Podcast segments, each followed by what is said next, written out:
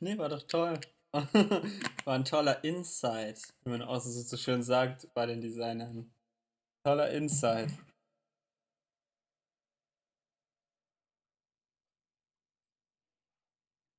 Hit me.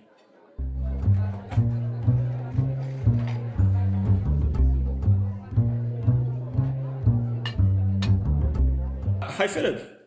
Hey Julian. Mach, führ uns durch die Folge. Was erwartet uns heute für ein Potpourri? Was steht auf der Menükarte von Auf ein Gipfel? Du warst anscheinend mit Hannah in äh, einem Game Science Center in Berlin. Mhm. Davon willst du uns erzählen. Und ich habe es äh, geschafft, die äh, beiden Rick and Morty Staffeln, die auf Netflix sind, durchzugucken. Und dann natürlich wie immer Schätzfragen und Rule of Not 2 und all die anderen tollen Sachen, die, die man von Auf ein Gipfel gewohnt ist. In guter alter Tradition. Gut. Was kommt zuerst? Schätzen. Ah, sehr gut. Unsere erste Frage, Philipp, lautet diese Woche: Wann kam das Spiel Pac-Man raus? Hast du schon eine Antwort? Ich habe eine Antwort. Hast du eine Antwort? Okay, warte, warte, warte, warte. Wie lange soll ich noch warten? Ich habe. Na, warte. Ich habe ich hab zwei Antworten. okay, ah, ich weiß nicht. Oh ich auch nicht. Ich oh habe mich schon verändert. Okay, Sag ich sag, ich sag was. Ich habe was. Eins, zwei, drei, Philipp, hit me. Ähm, 1979. Nein. 70. Nein, das ist auch mein Datum. 1979, genau das wollte ich auch sagen. Ja, das würde ich jetzt auch dann, sagen. Ja, ja, da müssen wir jetzt genauer sagen. Mein Monat ist Januar. Was ist dein Monat? Mein Monat ist Februar. Okay. naja, irgendwie muss man ja mal gucken. Ja, natürlich. Gut. Und Philipp, wann ist es rausgekommen? Ah, wir waren echt nah dran, aber ich war näher dran. Juli 1980. Mist. Immer dieser Februar.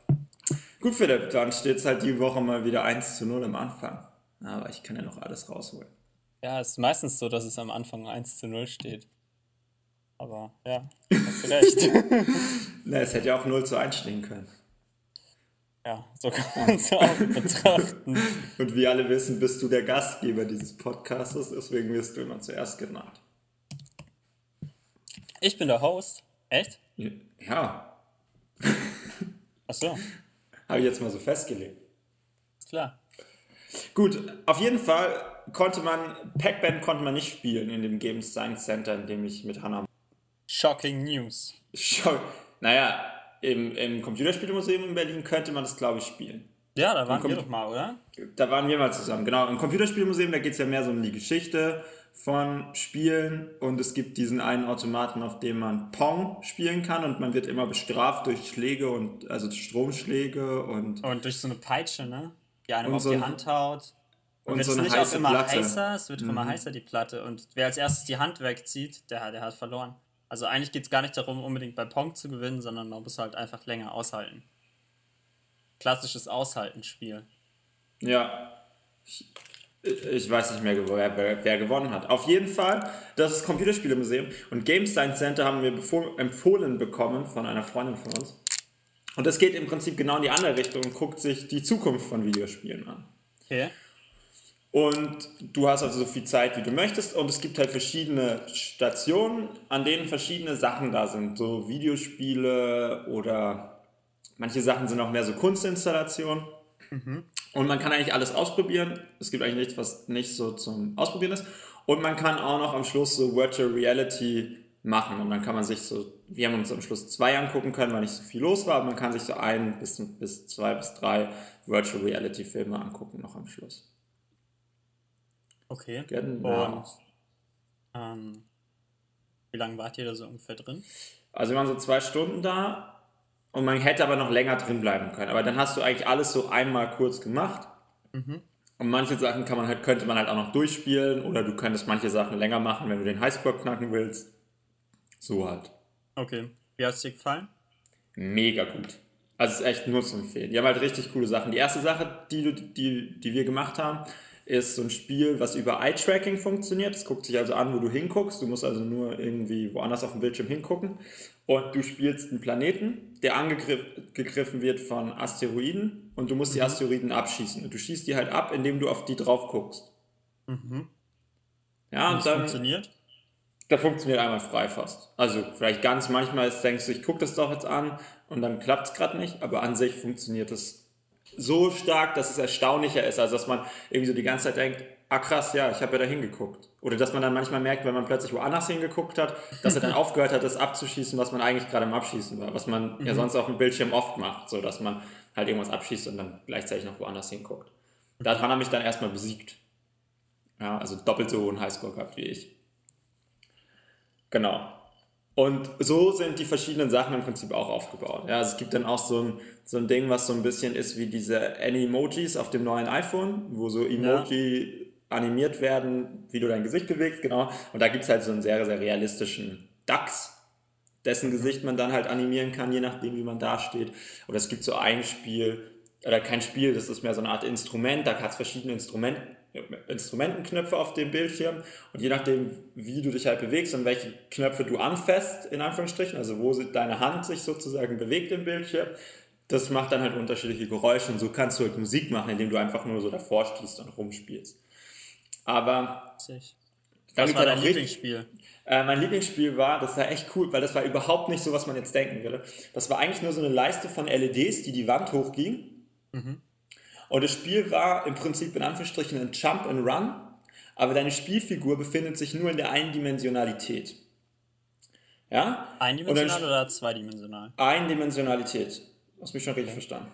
Und zwar ist deine Spielfigur ist halt ein leuchtender Punkt auf dieser LED-Leiste. Ja, mhm. Und du mhm. musst von ganz unten mit deinem Punkt nach ganz oben kommen. Ja, du bist irgendwie ein grüner Punkt, der sich bewegt.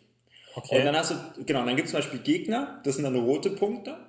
Und dann hast du, du hast halt so einen, so einen Joystick, den kannst du vor und zurück bewegen, damit kannst du deine, deine Figur nach vorne und nach hinten bewegen.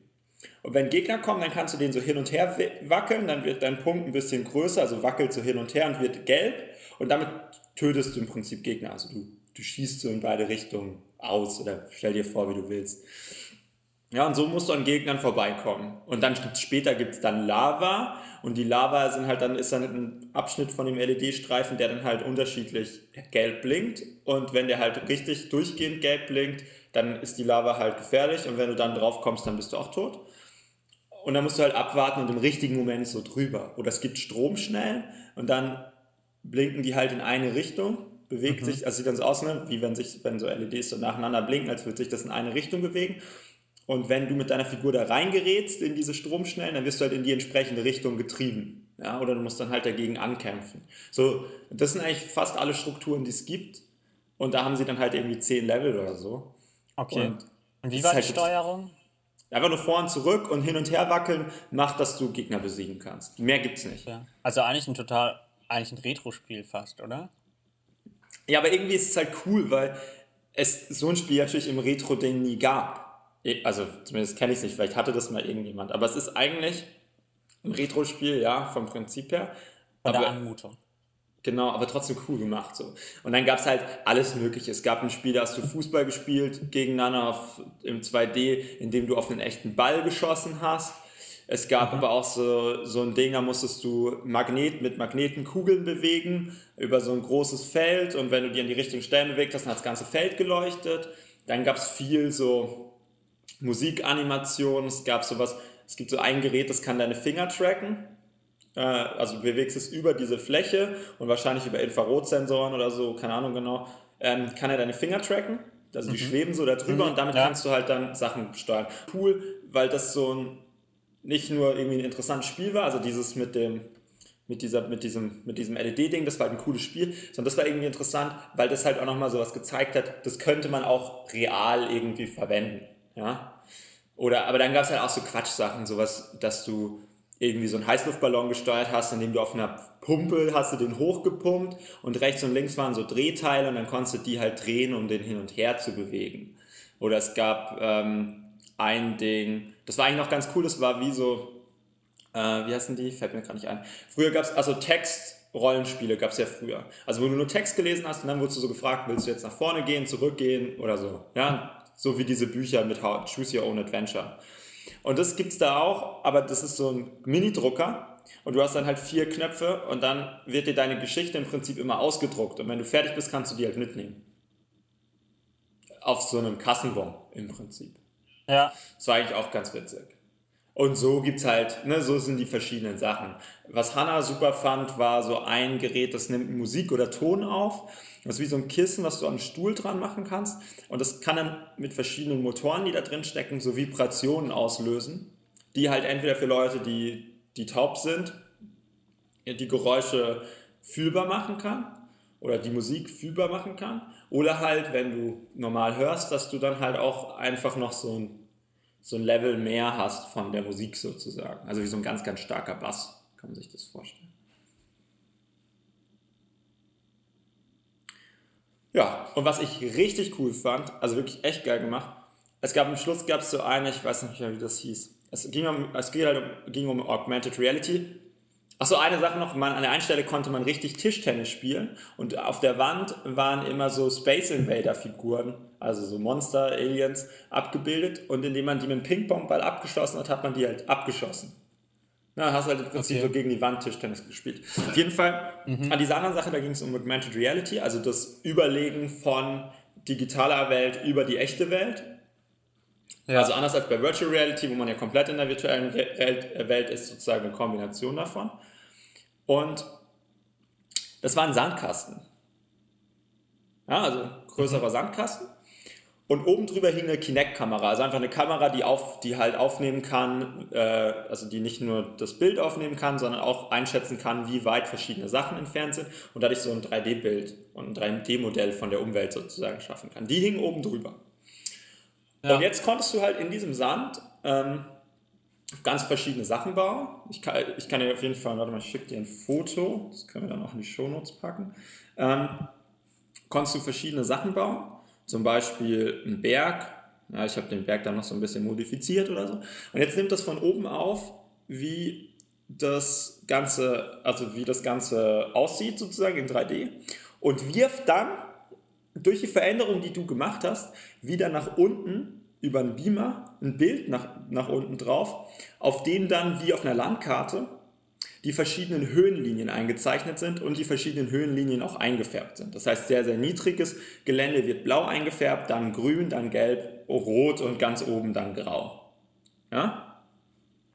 Und das heißt, ja. die, je nach, also du kannst dann sozusagen anfangen, irgendwie den Berg aufzubauen, dann kannst du den Berg wieder eingreißen und dann irgendwie zwei Berge draus bauen. Und das sieht dann halt immer, also es ist dann nicht nur ein Berg, der so da ist, sondern der ist ja dann virtuell auch da und der sieht dann aus wie so eine Karte. Und das fand ich, also A hat es mega Spaß gemacht, B sieht es richtig cool aus. Und C war das auch nochmal sowas, was irgendwie auch in eine Richtung ging, wie das mit diesen Fingern, wie was kann irgendwann mal sein. Ja, also dieses, dass Leute heutzutage im Computer irgendwelche 3D-Welten entwerfen. Also das einfachste Szenario wäre jetzt ja, du willst ein, ein Spiel designen, ja, da musst du jetzt heutzutage hingehen und irgendwie lernen, wie so ein 3D-Rendering-Programm funktioniert und wie du jetzt irgendwelche 3D-Modelle erstellst und wie du jetzt daraus 3D-Landschaften machst und so weiter und so fort. Ja? In dem Szenario wäre es jetzt ja im Prinzip möglich zu sagen, okay, nee, ich baue das einfach mit Sand. Ja, das kriege ich dann schon hin, einigermaßen zu sagen, wo soll ein Tal sein und so weiter. Die Kamera nimmt das auf und die überträgt es dann da rein. Ja, und, im, und, und das ist dann eigentlich alles, was ich mache. Das fand ich irgendwie ganz cool. Ja, oder wenn du jetzt einfach, also von der Vorstellung her, das, das, und du aber gleichzeitig irgendwie nicht nur das Modell baust und dann scannen lässt und dann reinnimmst, sondern gleichzeitig sozusagen diese Rückkopplung irgendwie noch mit drin hast und das irgendwie so ineinander gemischt ist und es eben nicht so ist, dass du die eine Sache machst und die andere Sache außer Acht lässt, sondern beide Sachen irgendwie gleichzeitig machst. Also durch was, was du veränderst in der echten Welt, veränderst du auch was, was virtuell ist. Das war irgendwie schon cool. Das sieht echt ganz schön gut aus. Ist geil, oder? Hätte ich gar nicht gedacht. Das wurde dann. Sieht halt echt aus wie eine Insel. Genau. Also dank. Im Meer. Ja, genau, das habe ich ja auch gut gebaut natürlich. Ähm, es war dann halt besser, ich habe dann angefangen, den Sand abzuklopfen, sodass der sehr, sehr glatt wurde. Dann war es ein bisschen, dann sah es auch besser aus, weil dann, wenn der sehr, sehr rau ist, dann ist natürlich ist klar, dass sich das nicht so schön darauf abbildet, wie wenn man das irgendwie ein bisschen, bisschen modelliert oder so. Aber das fand ich irgendwie echt cool. Weil sonst ist ja Augmented Reality auch oft sowas, hey, guck mal, äh, hier, das sieht jetzt, da könnt ihr jetzt irgendwie zeigen, dass, weiß ich nicht, so würde es aussehen, wenn ihr euer Sofa ins Wohnzimmer stellt. Und das war irgendwie so von der anderen Seite. Also echte Welt spielt irgendwie rein. Ja, genau. Und dann haben wir am Schluss noch diesen Virtual Reality Film angeguckt. Der war nett. Der war ganz gut, aber wenn man so Virtual Reality schon mal gemacht hat, dann ist, also, ne, dann manche von den Sachen, wenn man nicht so richtig Zeit hat, um sich irgendwie was ganz Neues anzugucken, dann sind so diese Einführungssachen ja schon irgendwie ähnlich. Und Hanna und ich haben mal im Europapark kann man auch Virtual Reality neuerdings auf den Achterbahnen nutzen. Mhm. Und das haben wir mal gemacht. Und das war natürlich deutlich krasser dann, als da zu sitzen und sich so einen Film anzugucken, nur. In Anführungsstrichen nur. Virtual Reality auf den Achterbahnen. War das, was du mir, glaube ich, schon mal erzählt Ja, das ist halt recht geil. Das eine war so, so lala, weil die, an, weil die Filme halt einfach keine gute Qualität hatten. Und das andere war deutlich besser. Und mhm. da war halt dann an der einen Stelle ist halt einfach die, da war so eine Hexe, das war die Story für Kinder, so eine Hexe auf der Achterbahn und die hat dann halt die Gleise weggezaubert. Und plötzlich sind halt die Gleise weg. Und in dem Moment fällt halt die Achterbahn in echt, fährt die halt nach unten. Aber bei dir ja. fällst du halt ins Nichts. Oder dann später mhm. fährst du, äh, fliegst du fast gegen so eine S-Bahn. Und das ist dann irgendwie schon krass. Also, so wie früher halt diese Simulatoren waren, ne? Kennst du ja auch noch? Diese, ja, aber ja. halt viel, viel krasser. Ja. Hast du noch irgendwelche Fragen? Was meinst du denn als Experte von, für Virtual Reality? als unser auf ein Gipfel äh, Virtual Reality Experte. Wieso bin ich Experte für Virtual Reality? Weil du auch der Host bist. so ist das. Wer soll es sonst sein? Keine Ahnung, vielleicht irgendjemand, der nicht da ist oder so. Okay. Der Telefonjoker. Ähm, Virtual Reality. Oder jetzt Augmented Reality. Was auch immer. Was, ja, erzähl was. Mach uns, was ist deine Meinung, Experte? Ja, ähm, kann mir schon vorstellen, dass das irgendwie alles ernsthaft in unser Leben tritt. Und dass das ganz schön krass ist eigentlich. Also, ich glaube, dass es halt zuerst irgendwie vielleicht, also neben diesen Spieleanwendungen, irgendwie vielleicht an Arbeitsplatz kommt. Also, dass irgendwie der Handwerker oder Mechaniker oder sowas, dass der halt irgendwelche Zukunft, äh, zu, Zusatzinformationen immer eingeblendet kriegt, so, oder vielleicht auch der Arzt oder sowas, so Hilfestellungen über, irgendwie so eine Augmented Reality Brille. Oder dann, ähm, ja, vielleicht auch echt der Arzt, der dann irgendwo an irgendwelchen Stellen den Bildausschnitt vergrößern kann, um genauer zu sehen, was er da eigentlich gerade arbeitet. Also, also an so Stellen kann ich mir das eigentlich ganz gut vorstellen.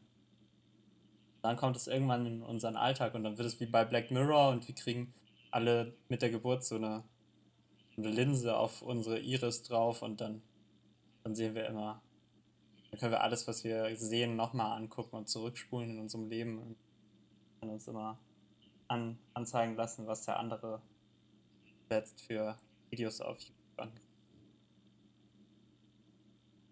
Ja, ich glaube, das wird noch ziemlich lange dauern. Aber. Ja, das ist auf jeden Fall äh, ferne Zukunft. Aber ich glaube, diese anderen Anwendungsbereiche erleben wir schon noch dieses Jahrhundert. Naja, ich meine, das neueste iPhone kann ja Augmented Reality.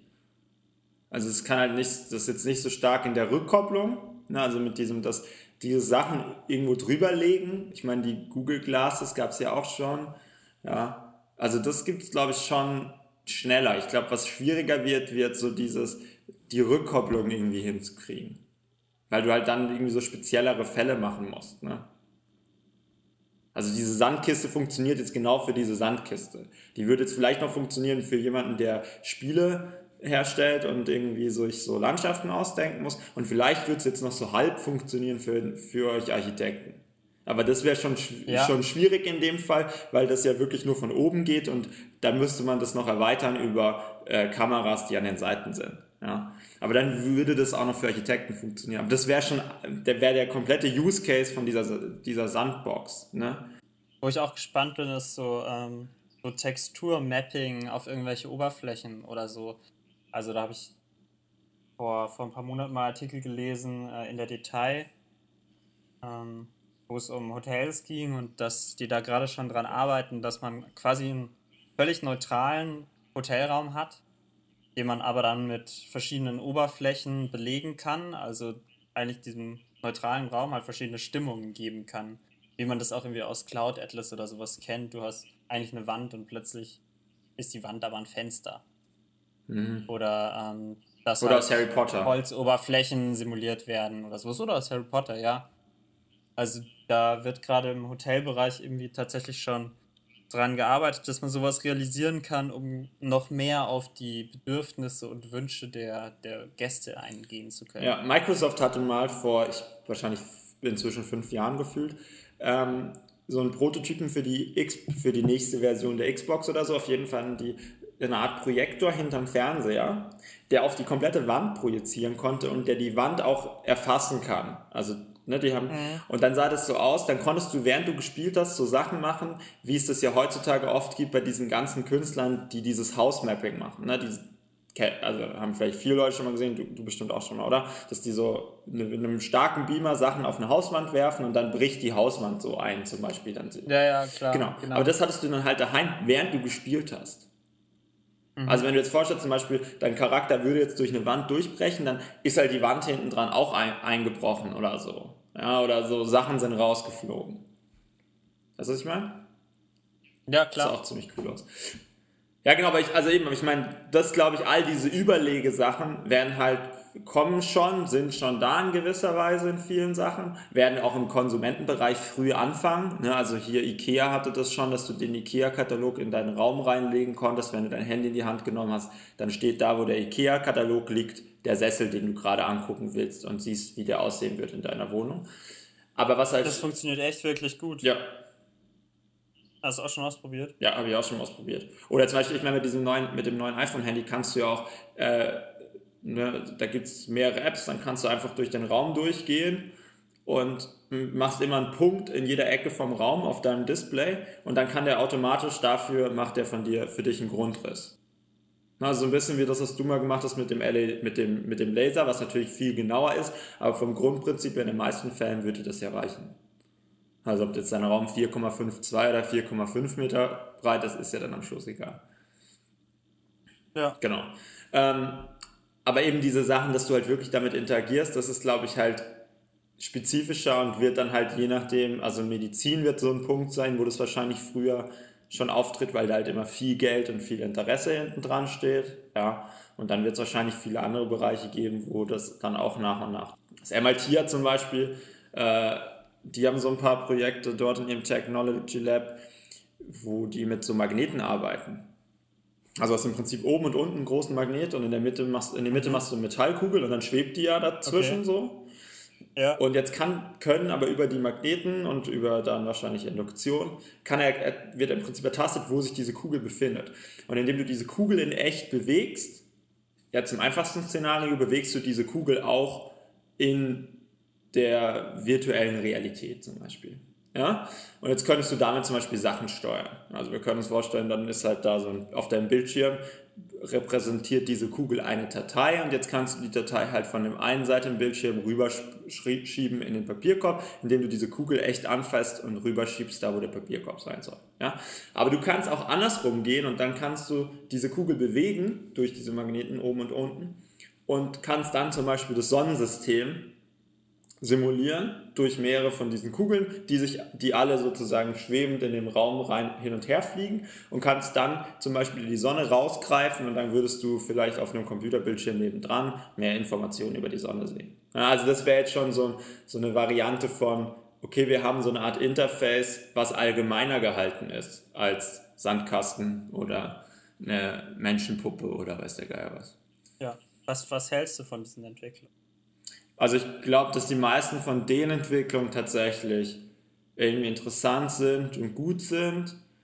Dass zum Beispiel auch dieses Augmented Reality wenn man das richtig hinkriegt, das ist ja auch so ein bisschen das, was Apple zumindest nach außen sagt, warum sie Augmented Reality gut finden, dass es wieder mehr dazu beiträgt, Menschen in die Welt, also in die echte Welt zu bringen, als aus der echten Welt rauszunehmen. Ja, also ist was anderes, ob ich in mein Smartphone die ganze Zeit gucke oder vielleicht eine Brille auf habe, aber das weiß ich auch nicht so ganz genau.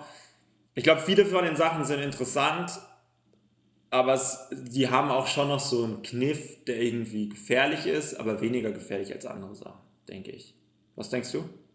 Eigentlich ähnlich. Also, ich glaube auch, also ich finde bisher ist vieles noch so Spielerei, aber, aber wenn es dann eben ähm, jetzt in ernstere, ernsthaftere Anwendungsbereiche mhm. geht, dann hat es irgendwie auch schon ziemlich sinnvollen Nutzen und man kann Gutes damit tun, glaube ich. Aber klar, irgendwie bleibt dann natürlich schon die Missbrauchsgefahr noch da. Aber ich glaube, solange, solange du ja selber immer entscheiden kannst, dass du jetzt austrittst aus dieser Augmented Reality, also wenn du halt nicht irgendwie diese Augmented Reality eingepflanzt kriegst auf deine Iris oder so, was jetzt noch lange nicht passieren wird, solange das nicht passiert und du immer aussteigen kannst, ist es meiner Meinung nach ähm, eigentlich eine gute Sache. Ja, wobei das mit diesem also, immer auszusteigen ja schon schwer ist, oder? Weil bei Facebook kann auch jeder aussteigen und trotzdem ist es schwer, einfach auszusteigen, auch wenn man jetzt an sich nicht unbedingt vielleicht Fan davon ist, Facebook zu haben. Ja, ich habe jetzt irgendwie eher an so Sachen gedacht, wie, in dieser einen Black Mirror-Folge, ähm, wo es um diesen Soldaten geht, der irgendwelche ähm, hm Feinde bekämpfen soll, ähm, bis er halt rausfindet, Spoiler Alert, dass, ähm, dass seine ganze Sicht auf die Welt halt von, von dieser Augmented Reality manipuliert wurde. Und dass er eigentlich gar nicht das tut, was er eigentlich gedacht hat, dass er tut. Also so, da dachte ich jetzt in die Richtung, Richtung Zensur, von irgendwelchen mhm. Informationen oder Sachen, die da mhm. sind oder halt Manipulation in eine bestimmte Richtung. Ja, ja, das stimmt. Was ich denke, was schon noch, auch noch so eine Gefahr ist, so dieses, also es ist auf der einen Seite gut ist, wenn Sachen einfacher wären, also dass jetzt es einfacher ist, im Sandkasten in, also es ging halt zwei Minuten für mich, ne, oder drei, diesen Berg zu machen. Hätte ich das Ganze jetzt in einem Computerprogramm machen müssen, hätte ich das nicht hingekriegt in drei Minuten. Das hätte wahrscheinlich vier Stunden gedauert, Minimum, ja, weil ich ja das Programm hätte lernen müssen. Und selbst dann, wenn ich das Programm gekonnt hätte, hätte es auf jeden Fall immer noch länger gedauert. Aber gleichzeitig bedeutet das natürlich auch wieder, dass nochmal so eine Ebene weiter weg ist, der Endnutzer von dem, was wirklich passiert. Ja, und ich glaube, dass das schon so ein bisschen gefährlich ist, dass heutzutage viel Technologie benutzt wird, aber die wenigsten Leute, die die Technologie benutzen, ein Grundverständnis davon haben, wie das funktioniert und auch ein Grundverständnis davon hätten, das herzustellen. So, oder so Ansatzpunkte. So. Und dass das schon schwieriger ist. So. Ja, ich weiß, was du meinst. Also ich habe jetzt schon das Gefühl, bei den ganz neuen Studenten bei uns an der Uni, dass da nochmal schon nochmal so ein, so ein Level manchmal mehr dazu kommt, wie bediene ich einen Computer. Ne? Ich hatte neulich eine Studentin, die hat dann zu mir gesagt, ja, es tut mir jetzt echt voll leid, aber ich habe ein Jahr lang keinen Computer mehr bedient. Weil die halt jahrelang nur ein Handy benutzt hat. Ist ja auch komplett okay, gar kein Stress. So. Aber dann ist halt plötzlich auch, dann, ne, dann fallen halt einfache Sachen schwer, wie, wie suche ich ein Programm auf meinem Rechner? Oder wie installiere ich ein Programm auf meinem Rechner oder so. Ne? Wenn das dann schon schwer fällt, dann ist halt nochmal schwerer sozusagen zu verstehen, wie die Sachen ja. wirklich funktionieren. Ich denke auch so bei, haben wir darüber schon mal geredet, so bei dem neuen iPhone X, 10, dass es, dass es jetzt ja nur noch irgendwie eigentlich fast nur noch ein Display ist und nur noch einen, einen Anschluss hat. Was ich glaube, dass es irgendwie so, so eine Enttechnisierung der Technik gibt. Also in der Wahrnehmung, die man hat. So, dass die Tech, also dass so ein Gegenstand wie so ein Smartphone irgendwann eigentlich einfach nur, nur noch ein Display ist und dass es gar keine Anschlüsse mehr hat, dass man das gar nicht mehr irgendwie bewusst lädt, sondern einfach irgendwo hinlegt und dann wird es induktiv geladen und es funktioniert einfach immer.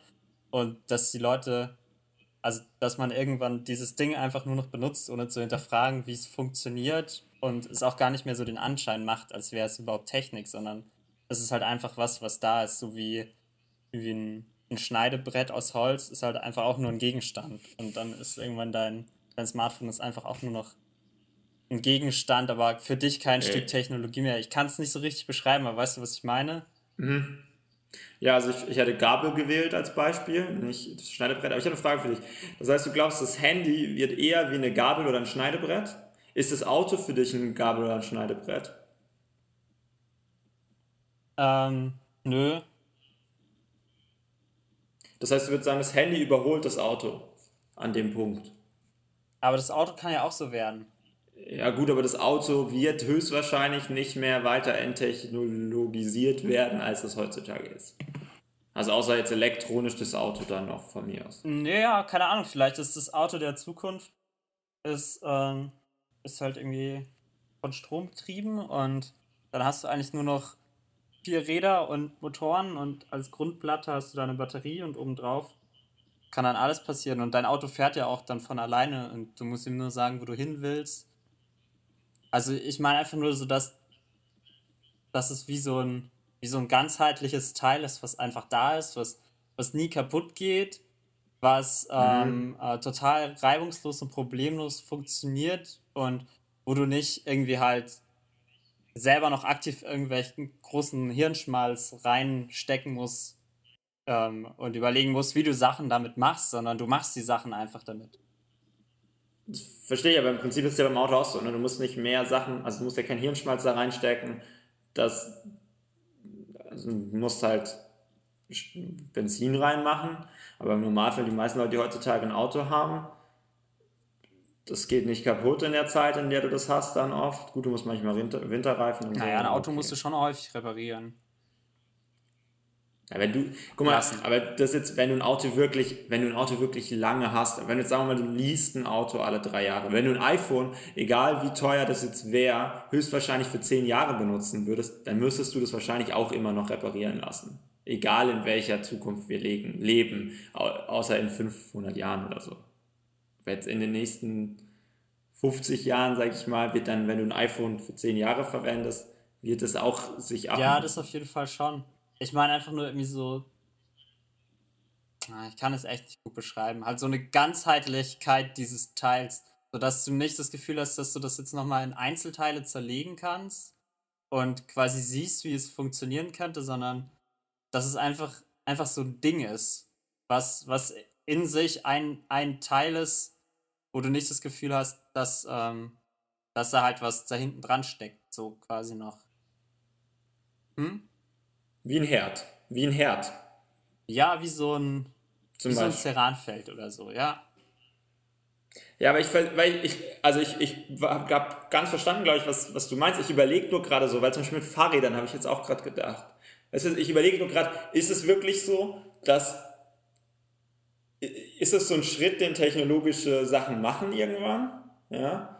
Oder wäre das dann das erste Mal, dass ein technologisches Gerät den Schritt mhm. macht und kann es dann vielleicht sein, dass es den Schritt gar nicht macht? Also, dass wir jetzt so das Gefühl haben, ja, das wird irgendwann den Schritt machen, aber so richtig wird es den Schritt nie machen? Oder ist es hier halt so was anderes, weil die Technologie auch irgendwie immer versteckter wird? Also beim Fahrrad zum Beispiel hätte ich jetzt das Gefühl, ein Fahrrad ist schon noch mehr ein Gegenstand als ein Auto, aber ein Fahrrad ist auch noch keine Gabel. Ja, weil beim Fahrrad kann man ja halt auch die ganzen Einzelteile ablesen und verstehen. Also du kannst ein Fahrrad angucken und dann verstehst du, wie das Fahrrad funktioniert, dass du da äh, in die Pedale trittst und dadurch ähm, die Zahn das Zahnrad drehst und dann dadurch bewegt sich die Kette und das greift dann in das Zahnrad hinten und dann drehst das Rad und zack, fährst du. Ja, aber zum Beispiel beim iPhone kannst du ja heutzutage auch nicht das iPhone angucken und verstehen, was passiert. Du weißt, da muss irgendwas drin sein, was irgendwie passiert, aber die meisten Leute, die einfach angucken, wissen, ich stecke irgendwie unten was rein. Und dann kommt Strom rein und ansonsten funktioniert es ja schon. Aber ich, also ich, ich, ich verstehe schon, was du meinst. Du meinst ja, dass es dann irgendwann eben mehr zu so einem, weniger eben zu einer Art Computer wird, der, den man klein in der Tasche hat und mehr zu einem zu einem Gegenstand, den man benutzt. So wie ein Aufzug. Da hat man auch nicht das Gefühl, da steckt hinten dran ein Computer, sondern man hat das Gefühl, man drückt auf den Knopf und man kommt halt im dritten Stock an. Ja, ja. Da habe ich jetzt, weiß nicht. ich habe einfach so den, das Gefühl, so als ich das neue iPhone gesehen habe, dachte ich so, okay, mhm. das ist irgendwie so, so die Richtung, die Apple eigentlich einschlagen will. Auch wenn man, wenn man so die, die neueste MacBook-Generation anguckt, die ja wirklich, wenn man sie zugeklappt hat, einfach nur ein Teil Aluminium ist. Mhm. Gut, da hat man die Fuhe und sieht, okay, man kann es aufklappen und so, aber an sich ist es halt alles so aus einem Guss. Ja, okay, jetzt verstehe ich, was du meinst. Ja, okay. Und irgendwie hat es fast keine Ports mehr und so. Also, so dass immer, immer mehr so Elemente und ähm, Variationen in dem Teil halt verschwinden und es immer mehr halt einfach nur so zu so einem Ding wird. Ja, kann es nicht gut beschreiben, aber vielleicht ähm, hat irgendjemand verstanden, was naja, ich so, meine. So wie wenn du, wenn deine Waschmaschine, also was du meinst, äh, zum Beispiel, Waschmaschine wäre noch nicht wirklich so, aber wenn du deine Waschmaschine in die Wand machen würdest und nur noch die Tür hättest und nur noch das Fenster sozusagen von der Waschmaschine, machst das Fenster auf, schmeißt deine Kleider rein, machst das Fenster zu, wenn das Fenster zu ist, wird deine Wäsche gewaschen. Das wäre das so ein bisschen das, was du meinst. Oder dass sozusagen man nicht das Gefühl hat, das ist irgendwie jetzt ein Gerät und das macht irgendwas, sondern es ist halt so ein Teil aus einem Bus. Ja, doch, ein bisschen so. Und das findest du schlimm? Jetzt, wo wir endlich nach 10 Minuten dreimal erklärt haben, was du gemeint hast. Findest du das schlimm, dass das so ist? Oder findest du das was Gutes? Oder glaubst du, ist das egal? Hm, weiß nicht, ich finde es. Ich habe das jetzt noch gar nicht gewertet bisher. Äh, ich finde es total spannend. Also, ich finde es interessant und ich weiß nicht, ich bin auf das Thema auch nur gekommen, weil du halt meintest, dass äh, du glaubst, dass oder das Gefühl hast, dass ähm, man immer weniger weiß, wie diese ganzen Sachen eigentlich funktionieren, die man so benutzt. Und dann dachte ich so, ja, vielleicht weiß man irgendwann halt gar nicht mehr, dass da überhaupt so was dahinter steckt noch. Also vielleicht irgendwann stellt man sich gar nicht mehr die Frage, weil die Sachen halt einfach da sind und, und immer so funktionieren, wie sie funktionieren, so als wäre es halt was Naturgegebenes oder so. Ich meine, klar, ja. man weiß schon, dass es Technik ist, aber vielleicht ist man irgendwann so, so weit oder so abgestumpft, je nachdem, wie man das jetzt wertet, äh, dass, äh, dass man das halt gar nicht mehr, also wirklich gar nicht mehr hinterfragt. Ja, man, Strom kommt aus der Steckdose Prinzip eigentlich. Wenn man steckt was in die Steckdose, man denkt nicht drüber nach, dass der Strom jetzt von irgendwo herkommen muss und dass der irgendwie Geld kostet und dass, dass der jetzt irgendwie erzeugt werden muss, sondern woher kommt der Strom? Der Strom kommt aus der Steckdose. Ja, genau. So. Also da, da wird man ja nicht mal auf die Idee kommen, dass man überlegt, die Steckdose könnte auch gar nicht angeschlossen sein. Mhm. Ja. Ne, es ist, aber was ich denke, also weil du ja meinst, du weißt es nicht so ganz genau, ich glaube halt schon, dass das, also ich glaube, dass das so relevant ist, dass so viele Leute wie möglich eigentlich verstehen, wie die Sachen funktionieren. Ja, das glaube ich auch, dass es wichtig ist. Also deswegen glaube ich, ist es schon gefährlich durch dieses, diese Enttechnologisierung der Sachen, dass du es halt eigentlich nicht brauchst im Alltag direkt. Ja, also selbst unsere, also ich habe immer so das Gefühl, es ist so ein, in der Generation von unseren Eltern gab es die Mega-Nerds und, und so ein bisschen noch davor gab es so die Mega-Nerds, die irgendwie äh, mit nur Schrift auf dem Computer sich selber Basic beigebracht haben und Programme geschrieben haben, damit sie den Computer benutzen. Ja. Dann gab es irgendwie unsere Eltern, die haben nicht so die haben halt nicht so ganz verstanden, oder manche von den Eltern, ich entschuldige mich jetzt bei, bei, also unsere Eltern im Sinne von der Generation, die vor uns da war, ja? Die, die haben nicht so ganz verstanden, bei vielen Sachen, wie Computer funktionieren, aber die können den Computer einigermaßen so bedienen, dass der die Sachen macht, die er machen kann. Die, damit sie damit klarkommen. Ja, dann habe ich das Gefühl, unsere Generation, die teilt sich so ein bisschen. Da bei uns ist noch so, wir sind mit den Computern groß geworden, haben das dann einfach alles immer ausprobiert, konnten dann irgendwie Programme installieren, konnten damit klarkommen und kamen dann meistens damit besser klar als unsere Eltern. Aber in der, in der Masse gab es bei uns nicht mehr so viele Nerds, habe ich das Gefühl, die weil wir mussten nicht, damit wir Computerspiele spielen konnten, mussten wir nicht verstehen, wie wir Basic schreiben ja. oder so. Ja, wir mussten uns nicht Programme, wir haben mal ein Programm installiert, deswegen konnten wir das, aber wir, wir konnten nicht das Zeug. Und dann gab es bei uns immer noch die Meganerds. Und jetzt ist ja so, jetzt musst du all das Zeug nicht mehr wissen, weil alles total einfach ist. Du kannst da, lädst dir auf deinem iPad deine Apps runter, spielst da die Apps drauf, ähm, das war's dann. Ich meine, auf meiner ersten Xbox, wenn man da irgendwie ins Internet gehen musste, da musste man halb gefühlt äh, eine Vorlesung in, in Kommunikationsnetzen belegt haben. Gefühlt. Ja? um zu verstehen, was man wo eingeben muss und was jetzt was für eine Adresse ist und so. Ja? Und das war noch die Xbox, das war noch der einfachste Fall. Und das, glaube ich, ist halt das, was so gefährlich ist, weil wenn das jetzt noch einen Schritt weiter geht, dann gibt es immer noch die Leute, die es richtig gut können, aber in der Masse können die Leute es nicht mehr. Dann versteht die Masse auch nicht mehr, was problematisch sein, problematisch sein könnte. Ja, man merkt das ja jetzt schon so mit Internet, dass viele von den Problema Problemen, die im Internet auftreten können, von der Masse nicht direkt verstanden werden, weil das Wissen vielleicht was fehlt. Du zum Beispiel? Ähm, das allererste, was mir jetzt eingefallen wäre, wäre Netzneutralität, aber das ist noch so mehr soziales ja. Ding. Aber auch so ähm, Vorratsdatenspeicherung, so Sachen. Also, ne, warum, aber es ist alles jetzt, mir fällt es noch nicht so direkt was ein. Aber ja, da merkt man schon, dass zum Beispiel auch dieses ganze äh, hier Vorratsdatenspeicherung und auch wie funktioniert es mit der, mit der Werbung im Internet, dass das die Leute sind dann ver verwundert, warum plötzlich wird mir jetzt plötzlich bei Instagram angezeigt, dass ich bei Amazon das und das geworben, äh, doch mir gerade eben angeguckt hat, hab, ne? Und dann sind manchmal so manchmal versteht man dann nicht, warum wird mir jetzt das da und da angezeigt und kann dann auch nicht so richtig dagegen vorgehen oder so oder sich schützen. Ne, und wenn du jetzt halt das nochmal eine Stufe weiter denkst, dann fehlt halt da noch mehr Wissen und die Leute, die sich dann um die Sachen kümmern, die sind dann eben auch nur wenige. Ja? Und dann gegebenenfalls, dadurch, dass auf der anderen Seite aber Technologie in alle Bereiche vordringt plötzlich, werden dadurch natürlich auch äh, äh, Jobs irgendwie verloren gehen oder so. Aber insbesondere glaube ich halt auch so eine Art von, von, von Wissensverbreitung fehlt dann. Ja, also du, also halt auch so eine Monopol, noch eine stärkere Monopolbildung Bildung von, von diesem Wissen über Technologie. Ja. ja. Ich, ähm, ich mache ja, weißt du ja, ich mache ja dieses Projekt, wo wir uns mit so Zukunftsthemen beschäftigen. Und mhm. ähm, es gibt halt eine Gesellschaftsgruppe und ich glaube, dass die sich jetzt am Ende nicht mit dem Thema auseinandersetzen. Ich weiß gar nicht, was die jetzt bearbeiten. Aber ähm, da, da hatte ich den heute auch vorgeschlagen als Thema, also Herrschaft der, der Konzerne. Mhm. Weil, weil jetzt Facebook ja schon irgendwie beginnt eigentlich eine, also politische Verantwortung auf jeden Fall zu haben, aber halt ja rein theoretisch auch politisch Macht ausüben kann.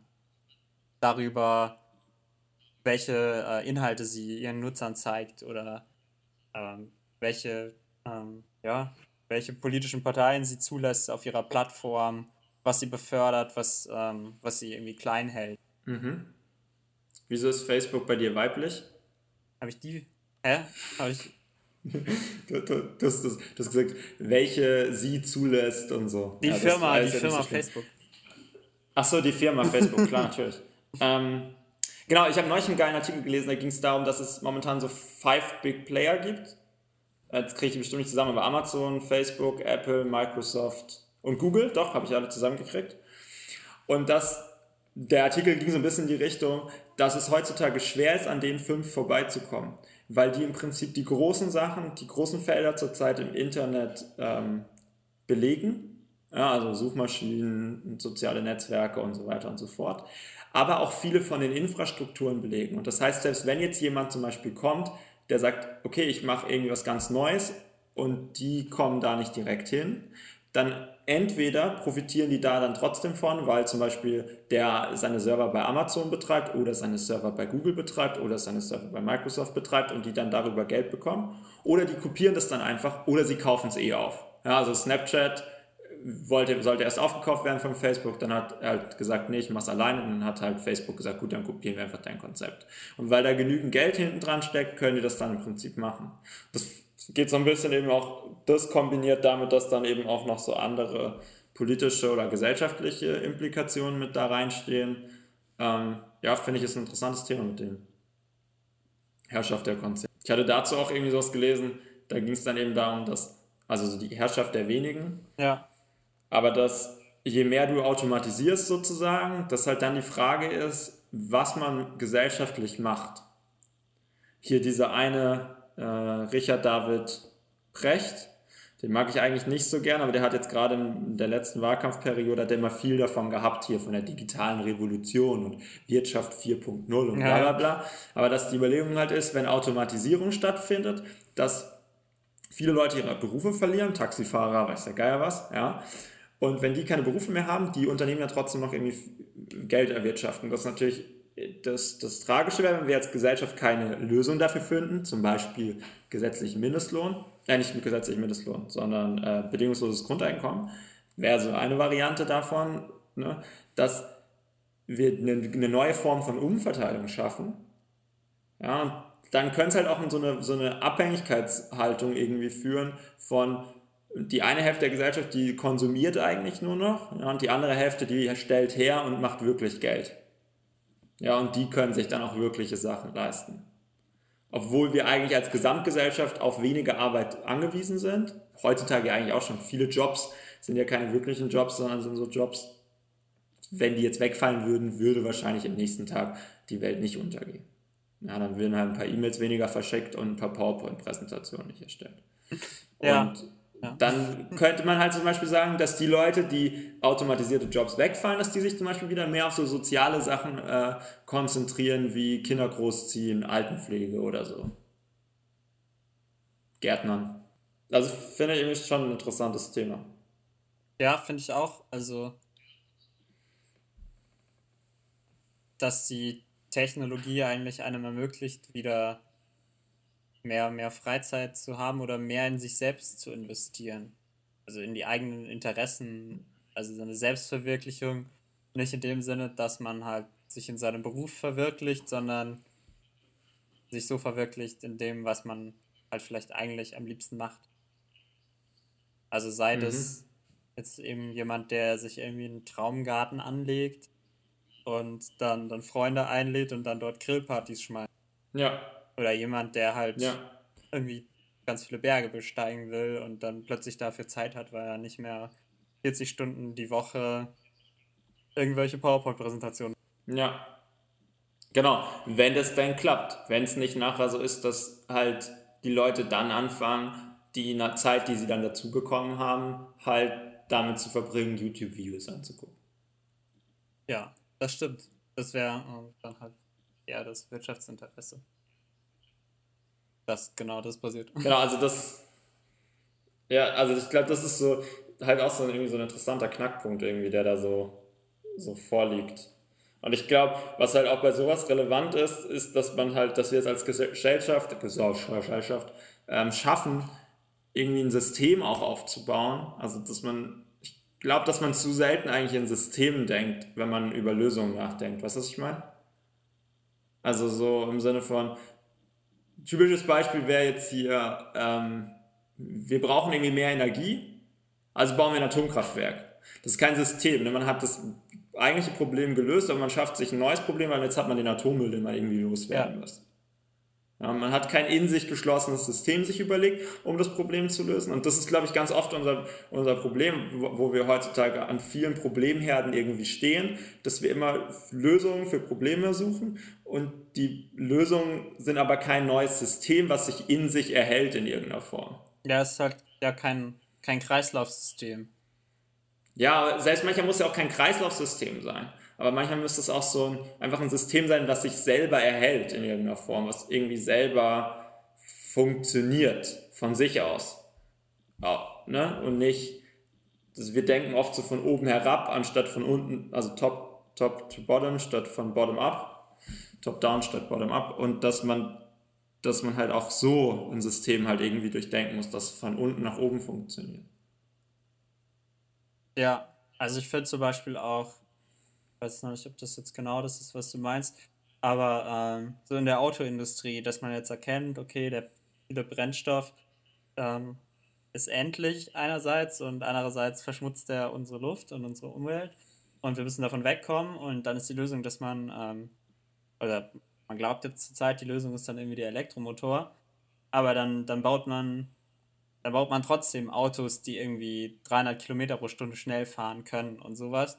Und ich denke mir dann bei dem Ganzen auch so, dass vielleicht einfach die Haltung sich so ändern müsste, dass man aufhört, immer alles noch schneller und noch toller zu machen und alles immer weiter wachsen muss, sondern dass man vielleicht auch einfach sagt, ich muss nicht 20.000 Kilometer im Jahr mit meinem Auto fahren, sondern es reicht, wenn ich nur 5.000 Kilometer zurücklege.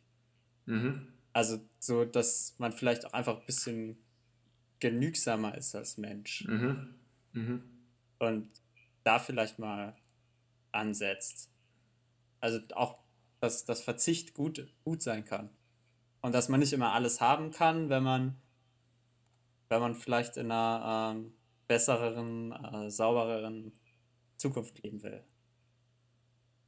Dass nicht immer nur die Technologie, also die neue Technologie, die Lösung für das alte Technologieproblem ist, weil die neue Technologie vielleicht auch wieder irgendwelche Probleme schafft, mhm. sondern dass man einfach vielleicht mehr im Einklang mit, mit den Naturgegebenheiten leben müsste. Mhm. Mit den Grenzen, die einem die Welt eigentlich setzt. Ja, wobei ich zum Beispiel denke, ja, ja, das war, also da waren jetzt irgendwie viele Punkte drin, in dem, was du gesagt hast. Und es war schon ein bisschen was anderes, als was ich gemeint habe. Ja, das dachte ich mir schon. Habe ich jetzt auch gemerkt. Okay. Ja, aber, aber es ist eigentlich ein guter Punkt. Also ich finde das mit dem, dass man sich irgendwie selber begrenzen muss und dass auch immer eine Lösung heißt weniger in vielen von diesen Fragen, finde ich, ist ein guter Punkt. Bei den Elektroautos finde ich es ganz interessant. Wir hatten neulich eine Diskussion, dann habe ich Sachen nachgeguckt und dann haben tatsächlich Wissenschaftler erst vor, einem, vor ein paar Wochen nochmal so einen Artikel veröffentlicht, wo sie halt die CO2-Kosten von einem Elektroauto irgendwie veröffentlicht haben. Ich weiß nicht, ob du den auch gelesen hast. Nee, erzähl. Da ja, ging halt, es geht halt im Prinzip darum, dass halt, wenn du halt alle CO2-Kosten, die entstehen, wenn man ein Auto, ein Elektroauto herstellt, ja, ähm, veranschlagst und wenn du den Strom nicht als sozusagen, der hat gar keine Emissionen nimmst, sondern halt sagst, naja, der Strom, der aus der Steckdose kommt, der entsteht ja durch einen Energiemix. Ja, und in Deutschland haben wir jetzt halt auch in unserem Energiemix immer noch viel ähm, Kohle. Und die verursachen ja auch Kohlendioxidausstoß. Also hat unser Kohl, hat jedes, weiß ich nicht, jede Kilowattstunde, die ich mir raushol an Strom oder so, die hat so und so viel CO2-Ausstoß auch. Ja. Genau. Ne, und das macht man halt an dem Energiemix fest, den, den man in dem Land hat. Auch weil, klar kann natürlich sein, du zahlst 100% Ökostrom. Trotzdem hat es ja einen Einfluss, dass du Strom nimmst. Also hat er natürlich trotzdem CO2-Ausschuss. Wenn man das alles aufeinander addiert, dann haben, haben halt die Wissenschaftler jetzt irgendwie so einen Wert genommen. Da kann man jetzt diese Zahlen rauslassen hier und die Zahlen da rauslassen. Auf jeden Fall ging es dann darum, dass man acht Jahre braucht, bis das Elektroauto auf Null rauskommt. Also erst nach acht Jahren sozusagen macht man einen Plus gegenüber dem Benziner. Mhm. Aber so. ähm, wenn man, also ja, das habe ich auch schon manchmal gelesen, jetzt nicht so genau belegt oder so mit so einer Acht-Jahreszahl.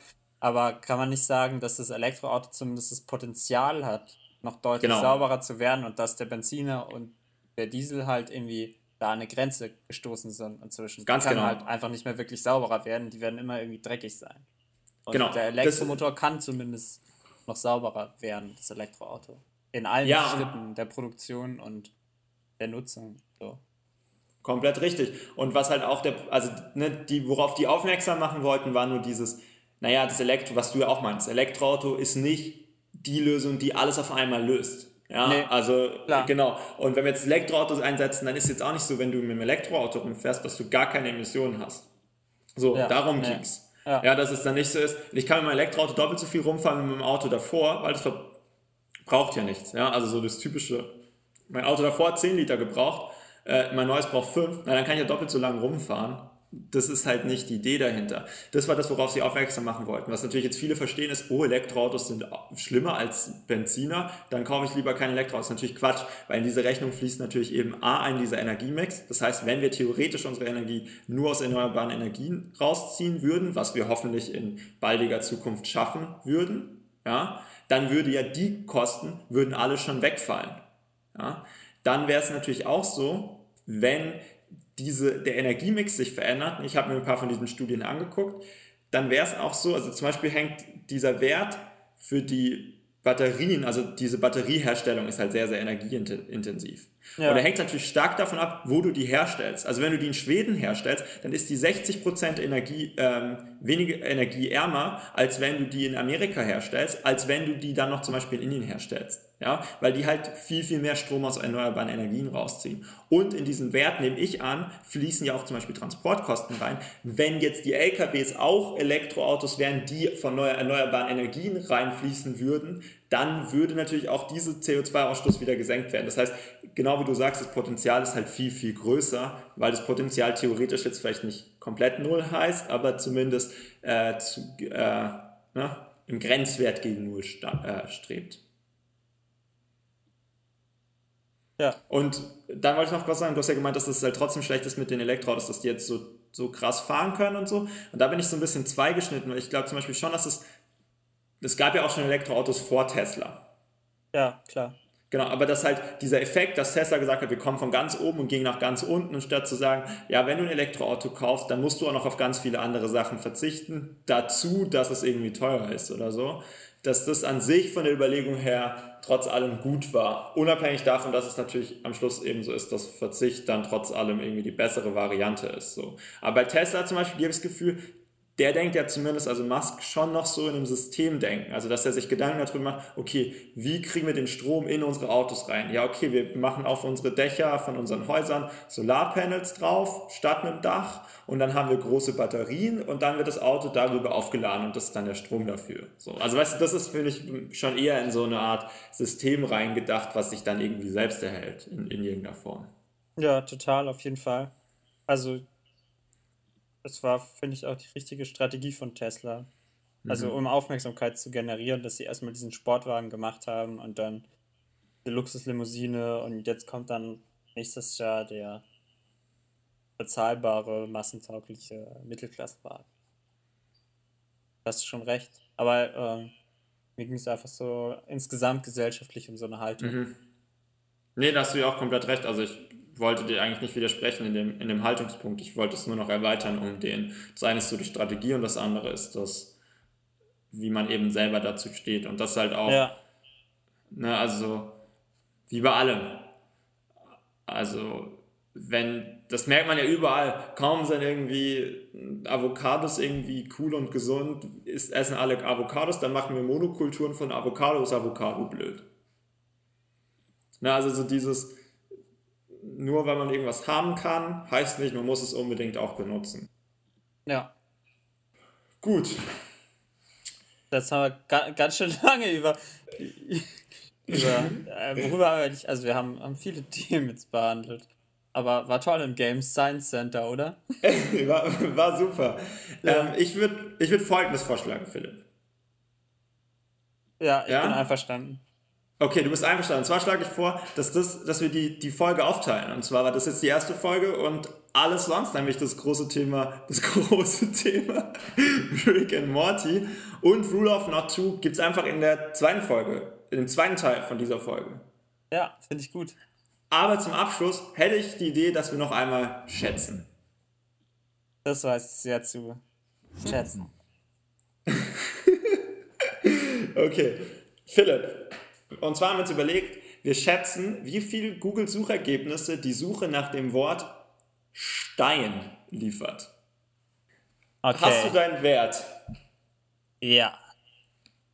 Okay, wow. ich auch. Ich sag zuerst. Okay. 15 Millionen. Wow, verdammt. äh, ich wollte eigentlich 79.000 sagen. Ja, okay, dann musst du das sagen jetzt. Ne? Ja, 79.000. Ähm, hast, hast, du schnell Google gerade da? Ähm, warte, ich hol's gerade raus. Ja, hab, hab ich. okay. Na. Oh mein Gott. Unfassbar. Bei mir hat es 163 Millionen Suchergebnisse. Ja, okay, dann habe ich wohl gewonnen. 163 Millionen Suchergebnisse zum 78.000.